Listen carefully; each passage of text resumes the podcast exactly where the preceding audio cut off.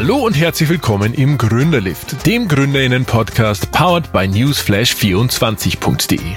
Mein Name ist Christian Preis und zusammen mit euch möchte ich mir die berühmte Fahrt im Aufzug Zeit nehmen, um spannende und inspirierende Gründerinnen mit deren Startups kennenzulernen.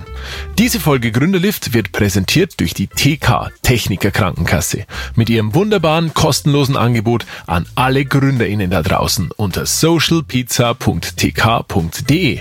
In diesem Sinne, eingestiegen und ab nach oben. Heute bei mir zu Gast im Gründerlift eine sehr, sehr spannende Dame, die uns sehr, sehr viel erzählen kann rund um das Thema Startup, Gründung und wie man vorwärts kommt als Gründerin. Ich freue mich sehr, dass du da bist. Sag doch ganz kurz, wer du bist und was du so machst. Hallo und willkommen im Gründerlift. Hallo Christian, ich bin die Magdalena Reit. Ich komme aus München, also gebürtiges bayerisches Kindle, sage ich gern dazu. Und wir haben eine Firma, die sich auf Pitch Decks fokussiert. Sprich, wir helfen Gründern und äh, Gründerinnen dabei, dass sie sich erfolgreich bei Investoren positionieren und hoffentlich das Kapital einsammeln, das auch dann später den Erfolg der Firma als, äh, wie sagt man, Grundstein legt. Also Pitch Deck kann man vielleicht ganz kurz erklären. Manche können vielleicht jetzt äh, nicht unbedingt was damit anfangen. Erklär dir ganz kurz, was ist Pitch Deck und, und vielleicht auch welche Varianten es da so gibt und mit, mit welchen du dich beschäftigst. Ja, sehr gerne. Ähm, viele Leute stehen ja irgendwann vor dem Punkt, dass sie ihre eigene Firma gründen wollen. Das Ganze kostet natürlich am Anfang Geld. Sprich, man braucht einen Steuerberater, man braucht die ganzen Gründungsunterlagen und so weiter. Und irgendwann wächst das Ganze vielleicht und gerade im Technologiebereich geht es dann darum, dass man sagt, na ja, wenn ich jetzt Kapital von externen Leuten hätte, dann könnte ich schneller wachsen und könnte diese Firma zu dem machen, was sie eigentlich wert ist. Da gibt es natürlich verschiedene Möglichkeiten. Das heißt, man kann ganz klassisch zur Bank gehen und sagen, hey, könnt ihr mir einen Kredit geben? Nachdem wir aber alle wissen, dass die Banken damit immer ganz wie sagt man, nicht so glücklich sind, wenn es um Risiko geht, ist das natürlich ein Weg, der oft nicht funktioniert. Das heißt, es gibt verschiedene Arten von Investoren, zum Beispiel das klassische Venture Capital, das sich darauf spezialisiert, junge Firmen zu unterstützen, groß zu werden und auch das Risiko in Kauf nimmt, dass das vielleicht nichts wird. Ja, also es gibt ja auch diese ganzen Statistiken, dass 90 Prozent fällen, dass quasi eins von zehn quasi groß wird und darauf stützen sich diese Firmen. Und damit man sich da entsprechend verkauft, braucht man in der Regel eine Art Visitenkarte. Ich sage da immer gern dazu, dieses Pitch Deck ist quasi eine Kurzfassung von dem, was du machst und du versuchst dich entsprechend zu verkaufen. Also wer sind wir? Welches Problem lösen wir? Welchen Markt gehen wir an? Welche Zielgruppe und so weiter jemanden davon zu überzeugen, was man selber macht. Und jetzt hast du was gesagt, da, muss ich gerne mal nachfragen. Bei vielen GründerInnen ist, stellt sich immer die Frage, holt man jetzt externes Kapital dazu? Will man selber der Chef sein? Will man selbst auf dem Fahrersitz sitzen? Und so weiter. Was ist denn so, was sind das denn so ausschlaggebende Kriterien für dich, wo du sagst, da macht es jetzt vielleicht Sinn, überhaupt externes Kapital zu suchen oder da macht es jetzt vielleicht keinen Sinn? Kann man da was sagen? Genau, es gibt ja ganz verschiedene Geschäftsmodelle. Ja, es gibt zum Beispiel das, was ich damals gemacht habe. Ich habe quasi eine digitale Agentur gebaut, die ist sehr asset light. Sprich, ich hatte keine großen Anfangsinvestitionen.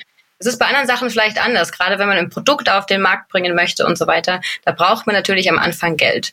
Das heißt, der erste Schritt ist eigentlich immer das Bootstrapping. Das heißt, die Leute nehmen ihr eigenes Cash oder das Cash von ihrer Familie, von Freunden und so weiter. Manche Firmen brauchen auch gar nicht mehr. Ja, es gibt auch viele Firmen, die damit gut laufen und die sich dann auch relativ schnell tragen. Das ist für viele Gründer natürlich der Best Case, weil sie kein Equity abgeben müssen, weil sie quasi 100 Prozent den Cap Table für sich behalten. Gerade wenn man einen Mitgründer hat, hat man natürlich auch noch eine doppelte äh, Einkommensquelle an der Stelle. Aber natürlich ist es so, dass man irgendwann sagt, na ja, ich sehe, dass ich mit dem eigenen Geld nicht mehr weit komme, beziehungsweise wir könnten viel, viel mehr Impact machen, hätten wir mehr Ressourcen. Zum Beispiel Leute anstellen, zum Beispiel in Tech Development investieren. Das heißt, ähm, man würde quasi langsamer laufen und eine lineare Linie gehen, wenn man seine eigenen Sachen nur hat, also im Sinne von Kapital. Wenn man aber das Externe hätte, ist es wie ein Hebel. Sprich, ich glaube, es kommt wirklich darauf an zu sehen, welche Art von Firma habe ich, welches Ziel habe ich auch selber. Ja, wie gesagt, es muss auch nicht jede Firma ein Unicorn sein. Es gibt auch ganz oft, dass einfach Firmen sich selber tragen. Es muss nicht immer alles ein riesen Scale-up sein und viele Cases passen dafür auch gar nicht. Also man kann sich das Thema Venture Capital ist jetzt auch das, worauf ich sehr stark eingegangen bin, weil viele zu mir kommen und sagen, ich möchte Venture Capital. Aber der Business Case passt vielleicht gar nicht zu Venture Capital, weil es keine high skalierbare Software oder Technologie ist. Man kann sich zum Beispiel aber auch einen Business Angel an Bord holen, der auch mit Strategie und Wissen unterstützt. Das kann zum Beispiel eine sehr gute Geschichte sein. Ähm, und man muss ja auch nicht immer gleich äh, über die Hälfte abgeben. Das ist ganz im Gegenteil. Man kommt ja auch schon mit kleineren Prozentsätzen weiter. Ah, okay. Also es hängt dann davon ab, ähm, wie gut man selber die PS auf die Straße bringt. Können wir vielleicht zusammenfassen. Das ist eine wunderbare Zusammenfassung. Aber jetzt erzähl uns mal, nimm uns mal mit auf die Reise. Heute berätst du, unterstützt du Startups, GründerInnen auf dem Weg, äh, ähm, quasi, wie wir gerade gesagt haben, die PS auf die Straße zu bringen. Wie bist du da hingekommen? Ich meine, du hast ja, äh, wir haben vorher kurz, kurz gesprochen, äh, sehr, sehr spannende Historie, spannenden Werdegang. Nimm uns mal mit, wie kommt man dahin, wo du jetzt bist? Ja, ich habe ganz klassisch äh, mit dem BWL-Studium angefangen im guten München. Man hört das Bayerisch auch manchmal durchschlagen. War dann äh, darf auch sein. Ja, genau. Und dann hatte ich äh, ein bisschen Glück und äh, sehr viel Drive und hatte die Möglichkeit, ein Jahr in Silicon Valley zu gehen. Ich habe dort für Cisco gearbeitet. Es war ein sehr spannender Step, weil natürlich damals, es war 2000 16 da wahnsinnig viel passiert ist. Ja, ich wurde eingeladen von Gründern, dass man irgendwie pokern geht mit Firmenanteilen und so weiter. Also es war wirklich ein sehr, sehr cooler Teil meiner Historie, würde ich sagen. Und es war auch der, der mich mit dem Bereich Innovation, Startups und so weiter sehr stark in Verbindung gebracht hat. Genau. Und dann bin ich zurückgegangen nach München und habe meinen Master an der TU gemacht mit Informatik. Das heißt, ich habe ein bisschen was aus dem Silicon Valley mitgenommen und habe versucht, da mich ein bisschen zu bilden und habe parallel in München in einer kleinen Startup-Beratung gearbeitet, die quasi jetzt äh, den Grundstein gelegt hat für das, was ich jetzt tue, und zwar dieses Thema Pitch Decks. Und dann nach dem Studium habe ich beschlossen, da habe ich Lust drauf, da muss irgendwie mehr draus werden, lass mich doch mal meine eigene Sache machen. Das war so der Startschuss vor drei Jahren. Sehr, sehr cool. Sagen wir mal, wenn du mit der, mit dem Blick auf Silicon Valley, äh, das ist ja immer so, so ein bisschen dieser heilige Gral für alle GründerInnen, wo man denkt, da ist, da ist irgendwie alles cooler. Ist es tatsächlich so? Ist es da einfacher, besser und ändert sich vielleicht da bei uns ein bisschen was in die Richtung? Also es ist super spannend zu sehen, weil damals war natürlich, also wie man es immer sich vorstellt, es ist schon so. Ja, also viele Leute haben ihre Firmen, jeder, wenn man abends auch mal weggeht und jemanden trifft, äh, jeder hat irgendwie Technologie, an dem er arbeitet. Das ist ein, ein Umfeld mit sehr viel Drive und mit sehr viel sehr smarten Leuten. Natürlich hauptsächlich auch im Bereich Technologie. Ähm, das heißt, was ich glaube, was dort ein ganz krasser Punkt war, vor allem zu der Zeit, das war einfach super spannend, das Netzwerk. Das heißt, du kamst irgendwie gar nicht aus, weil die Leute dich so inspiriert haben und jeder hat irgendwie versucht, die Welt zu verändern und was nach vorne zu bewegen, dass es ein unfassbar inspirierendes Umfeld ist. Äh, natürlich aber auch sehr kompetitiv. Ne? Also viele Sachen sind natürlich auch im Vergleich gezogen, dass man sagt, na ja, was passiert denn da und wer macht denn das und wer ist denn besser? Aber mein Eindruck war sehr positiv von dem Ganzen man kommt nicht aus, wenn man dort lebt. Okay, der Spirit springt dann einfach über. Hast du den Eindruck, dass, dass es bei uns, äh, zumindest in manchen, in manchen Bubbles, äh, ähnlich wird? Also ganz stark sogar. Also gerade wenn ich äh, an München denke, wie ich zurückkam vor drei Jahren, natürlich, Covid hat da nicht geholfen in der Zwischenzeit. Also nicht zurückkam, als ich nach zurückkam vor diesen drei Jahren. Ähm, Covid hat nicht geholfen, aber es passiert sehr viel. Also gerade in Deutschland, glaube ich, natürlich hat man immer Berlin im Kopf aber auch in München sehe ich gerade an allen Ecken und Enden Sachen aufsprießen. Ich habe auch so ein bisschen das Gefühl, dass die Konsolidierung immer mehr stattfindet, also dass es viel mehr Enabler-Zentren gibt, die versuchen, den Startups wirklich zu helfen und nicht nur einen Teil macht. Ähm, das heißt, das ist natürlich eine sehr spannende, eine sehr spannende Entwicklung. Wird sicher immer mehr werden. Absolut. Finde, finde ich cool, wenn, wenn es diese Bewegung gibt und wenn es diesen Trend gibt. Ähm, wir haben ja ab und zu mal auch Gesprächspartnerinnen hier aus so einer ländlichen Region. Was ist denn deine Einschätzung jetzt aus deiner Perspektive?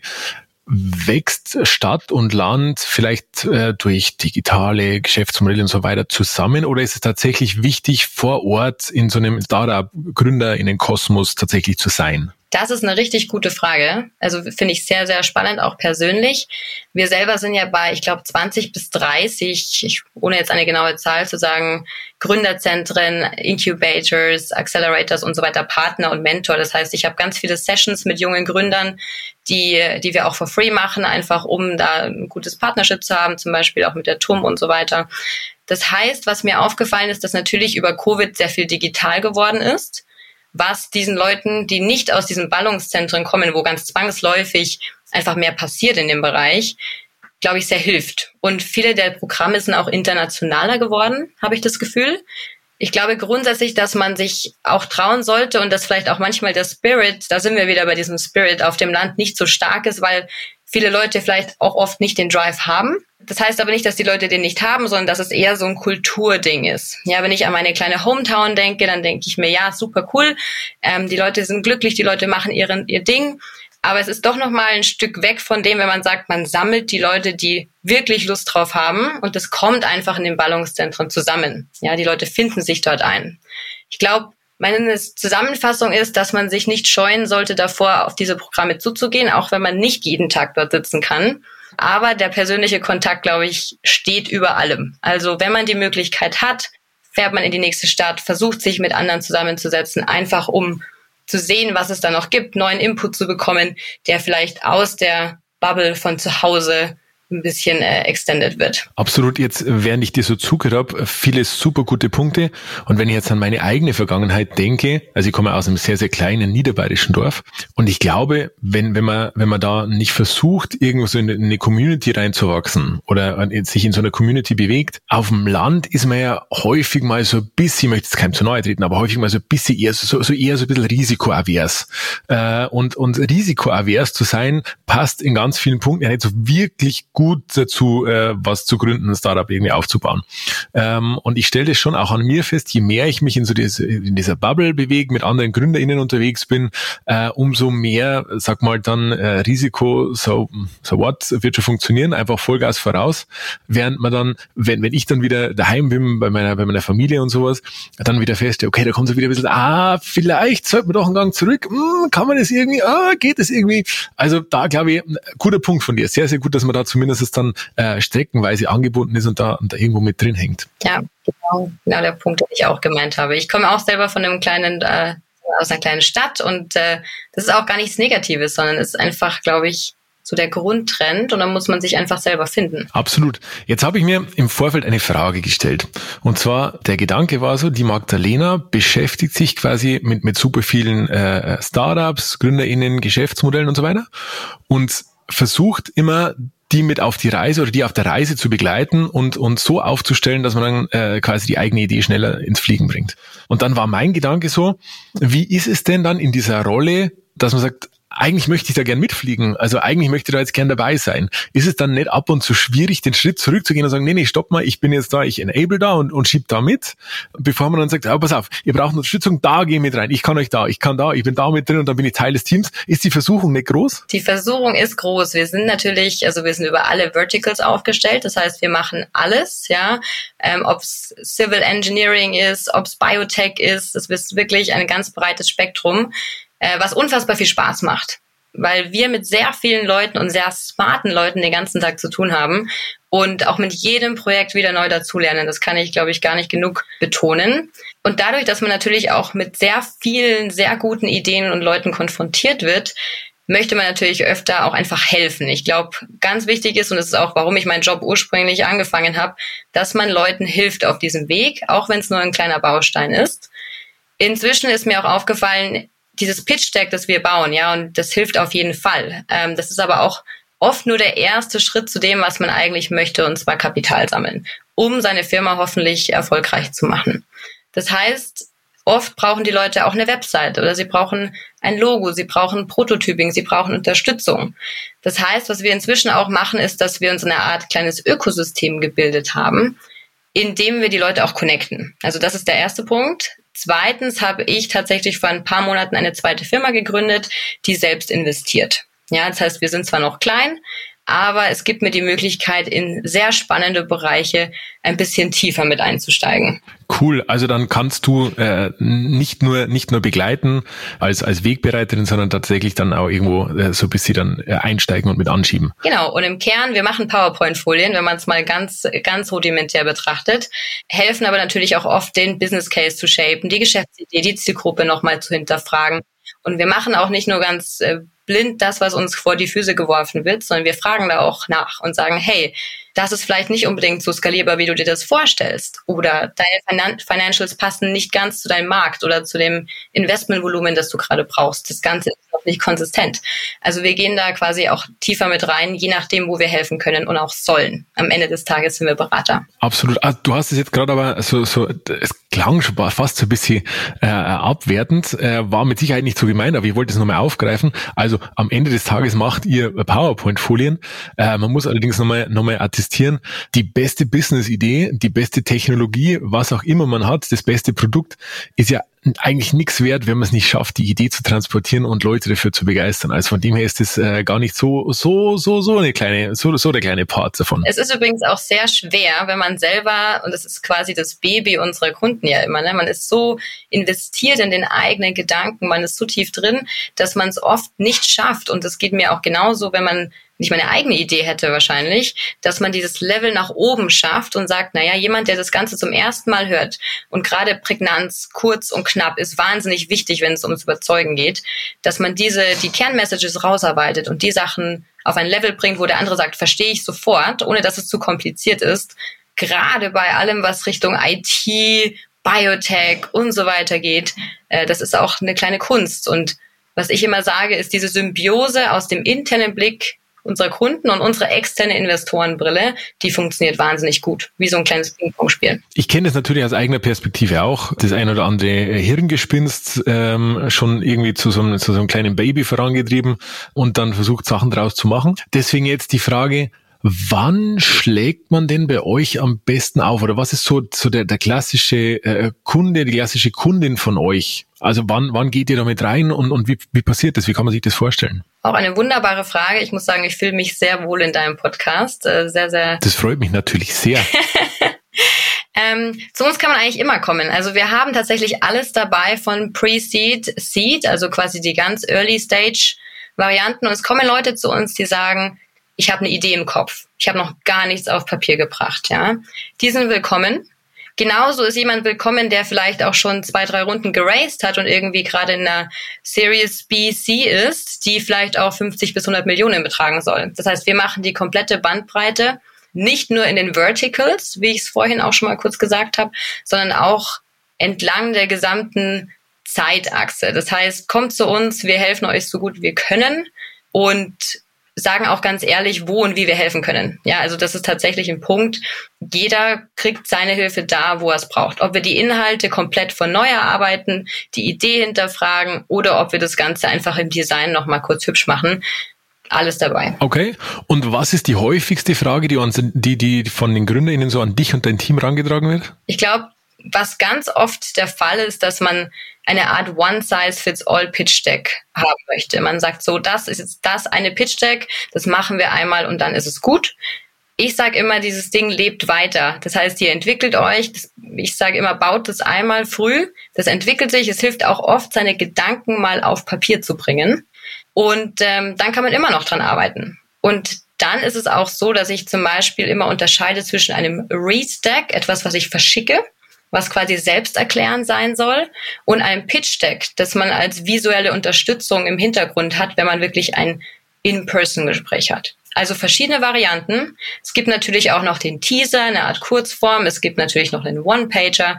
Das heißt, ich schlage immer vor, baut eine gute Storyline, fangt mit dem Read-Deck an, kürzt das Ganze auf ein Pitch-Deck runter. Das ist sehr einfach passiert. Dann habt ihr verschiedene Varianten, verschiedene Formate für verschiedene Zielgruppen und für verschiedenen Kontext, sage ich einfach mal. Was mir da einfällt, was ich, was ich immer sehr hilfreich finde, äh, und jetzt kommt der, der Beitrag von der Seitenlinie, ähm, aber ich habe das irgendwann mal gelesen, ich weiß nicht, ob das, ob das irgendwie Jeff Bezos oder, oder Amazon oder was weiß ich, wer das macht, am Anfang von einer Idee irgendwie die FAQs schreiben. Hm. Das, das finde ich super hilfreich. Du musst jetzt gerade dran denken. Also echt, wenn ich so eine, so eine Produktidee habe, mich dann einfach hinsetze und alles aufschreibe, was jetzt, was jetzt mögliche Kunden, Kundinnen da ein Problem oder Fragen haben könnten. Ähm, das beleuchtet dann plötzlich in meiner Birne die, die, die Idee von ganz vielen Seiten, wo, dann, wo man dann plötzlich weiß, okay, macht das Sinn, macht keinen Sinn und hilft dann natürlich auch paar Sachen aufzubereiten. So jetzt, das ist jetzt der qualifizierte äh, Beitrag von der Seitenlinie. Ich finde es einen super spannenden Ansatz, weil man dann wahrscheinlich viele Sachen, wie du schon gesagt hast, aus einer anderen Perspektive einfach mal sieht. Und ich glaube, was auch immer ganz wichtig ist, Pitch ist nicht Pitch im Sinne von Zielgruppe. Ja, ein Investoren-Pitch ist zum Beispiel was ganz anderes als ein Kundenpitch. Ja, und da sind auch, glaube ich, FAQs in Anführungszeichen sehr, sehr spannend. Ich kann auch jedem nur den Tipp geben. Ne? Es gibt natürlich verschiedene Listen an äh, Fragen, die man von Investoren auch gefragt wird. Die kann man auf jeden Fall vorbereiten und sollte man auch. Grundsätzlich hilft dieses Pitch Deck. Ne? Also es gibt ja einen Businessplan, es gibt das Pitch Deck. Im Businessplan ist sehr viel Arbeit. Ja, und das Pitch Deck hilft oft im ersten Schritt mal seine Ideen auf Papier zu bringen. Wenn es irgendwie hier gefragt ist, Christian, kann ich auch mal kurz nochmal diese 15 Folien nennen und kurz äh, zusammenfassen, die ich auf jeden Fall empfehlen würde. Das geht relativ schnell. Können wir sehr gerne machen. Würde sich wahrscheinlich jeder freuen. Genau. Diese 15 oder ich sage auch manchmal 15 bis 17 Folien helfen auf jeden Fall, einmal verschiedenste Seiten zu betrachten und auch alles Wichtige abzudecken. Die findet man auch online. Das ist jetzt auch gar kein Hexenwerk. Wir haben aber unsere Art Best Practice entwickelt über die Zeit. Wichtig ist, dass dieser Erstkontakt kurz bleibt. Ja, also ich hatte sogar schon große Biotech-Themen, die auch an große Pharma-Investoren gehen. Und wir waren überrascht davon, dass auch die relativ happy sind, wenn sie kurze Decks bekommen. Tipp hier, macht ein zweites Deck, weil ich weiß, wir haben alle viele Inhalte. Macht ein kurzes Deck, nicht über 20 Folien, idealerweise circa 15. Und ein zweites Deep Dive Deck, Deck, wie auch immer man es nennen möchte, das äh, nochmal alle Inhalte, Beispiele, Use Cases, User Interfaces und so weiter aufdröselt. Das hilft sehr. Genau. Die Folien. Eine Titelfolie brauchen wir zum Einstieg. Dann bin ich ein Fan, bei einem Read Deck ein Investment Summary reinzubauen. Sprich, eine Art Kurzzusammenfassung. Wer sind wir? Warum sind wir toll? Wo stehen wir heute? Und wo geht die Reise hin? Mehr muss gar nicht sein. Aber das gibt immer jedem Investor zum Beispiel eine sehr schnelle erste oder einen schnellen ersten Eindruck, ob das Ganze passt. Sehr hilfreich. Diese Folie kommt sehr gut an. In dem Pitch Deck würde ich es nicht machen, zum Beispiel. Hier haben wir auch wieder eine kleine Unterscheidung zwischen den beiden. Dann Vision, Mission, wo wollen wir langfristig hin? Ist immer ein ganz schöner Opener im Sinne von, man steigt oder man fällt nicht mit der Tür ins Haus. Ähm, gefolgt von einer Folie, die so ein bisschen die Industrie zeigt, wie sie heute ist. Ja, man kann sich vorstellen, man kennt das Thema sehr gut, aber die anderen Leute kennen es nicht. Das heißt, es kann wahnsinnig helfen, einfach mal zu sagen, das passiert gerade, das sind die Trends. Ich spreche hier noch gar nicht von der Marktanalyse, sondern ich spreche hier einfach nur mal High Level davon, worum geht's, ein paar Keyzahlen, warum ist das Ganze ein spannendes Thema. Und daraus kann man dann wunderbar ableiten, was ist denn eigentlich der Status quo und das Problem. Also ganz oft wird nämlich vermischt, was ist der Status quo, Daten und das eigentliche Problem. Und das ist zum Beispiel ein, ein ganz, ganz guter Hack, den ich für mich entdeckt habe. Genau, und damit hat man eigentlich sein erstes Modul und zwar die Einleitung schon fertig. Ja, die ersten vier Folien sind gut. Man kann auch das Team ganz vorne anstellen. Da gibt es so ein bisschen, ja, zwei Seiten, entweder vorne oder hinten. Vorne habe ich es gerne, wenn jemand sehr viel Credibility mit einbringt. Ja, wenn ich ein gutes Team habe, gerade wenn es irgendwie ein heavy Thema ist, wo mir die Expertise sehr viel Verkaufspunkte bringt, baut es gerne vorne ein. Ist auch ein schöner Starter fürs persönliche Gespräch, das man sich erstmal vorstellt. Wenn man aber sagt, der, der Fokus soll auf dem Produkt liegen oder wir haben vielleicht noch nicht so viel Expertise, sprich junge Gründer in der Universität, im Studium, kann man auch sagen, wir packen das Team ans Ende. Ja, da gibt es kein richtig oder falsch. Genau, und dann das zweite Modul ist quasi die Lösung. Was machen wir basierend auf diesen Problemen? Wie sieht das Ganze aus? Also das Produkt, die Software, die Plattform und wie funktioniert's? Diese drei Folien zusammen sind dann quasi unser zweites Modul. Was machen wir denn eigentlich? Wenn man kann, empfehle ich auch immer gern den Value Add reinzupacken. Gerade wenn man ihn quantifizieren kann, ist das ein ganz tolles Thema. Ja, wie viel schneller bist du mit unserem Produkt? Wie viel besser ist das Ergebnis? Genau, und dann sind wir auch schon in der zweiten Hälfte angekommen. Jetzt haben wir gesagt, wo kommen wir her?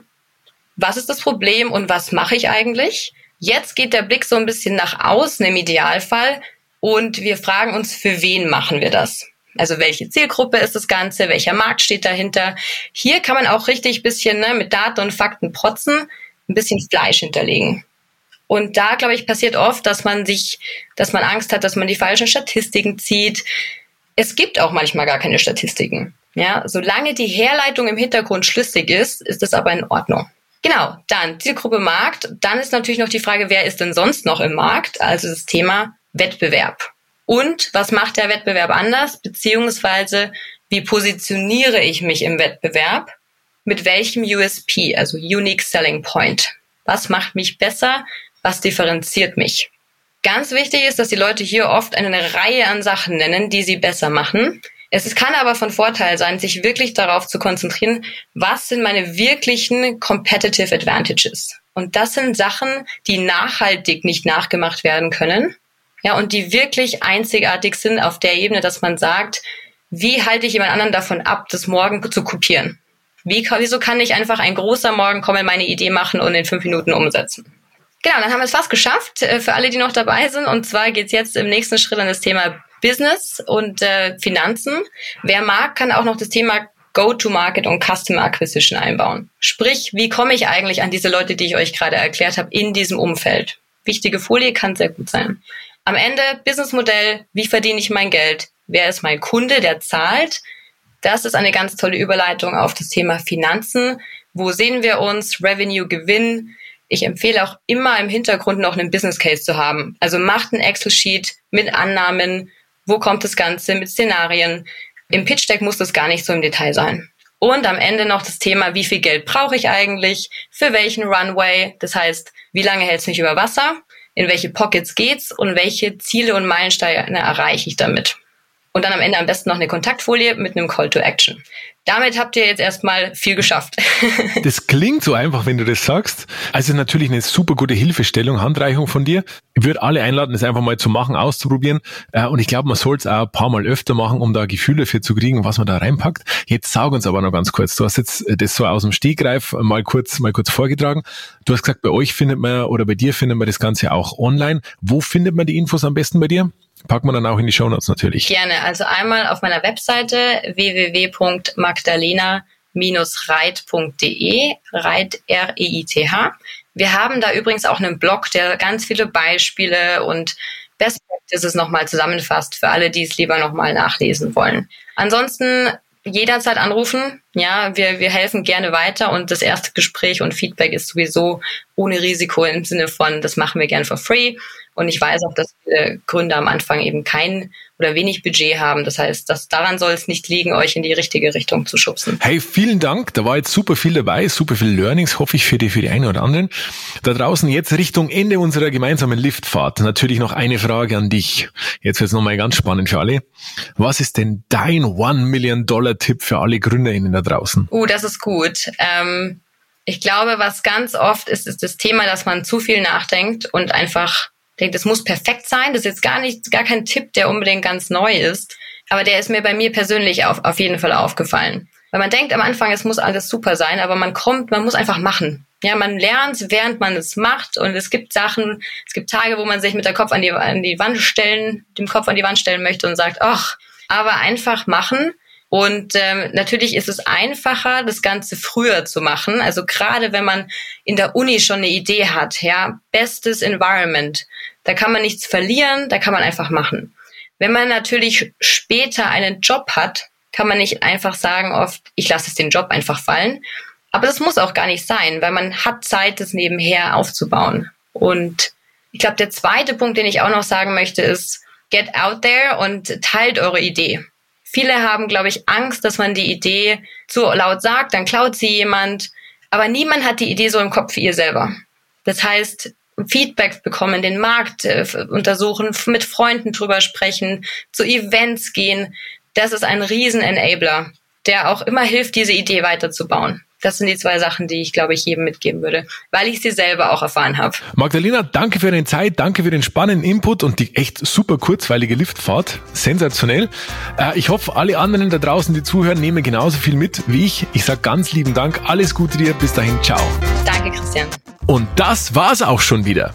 Wenn ihr Anregungen und Tipps habt oder ein Startup empfehlen möchtet, das unbedingt dabei sein sollte, dann schreibt mir gern an hallo@gründerlift.de. Gründerlift natürlich mit UE. Danke auch an die Partnerin dieser Folge, die TK.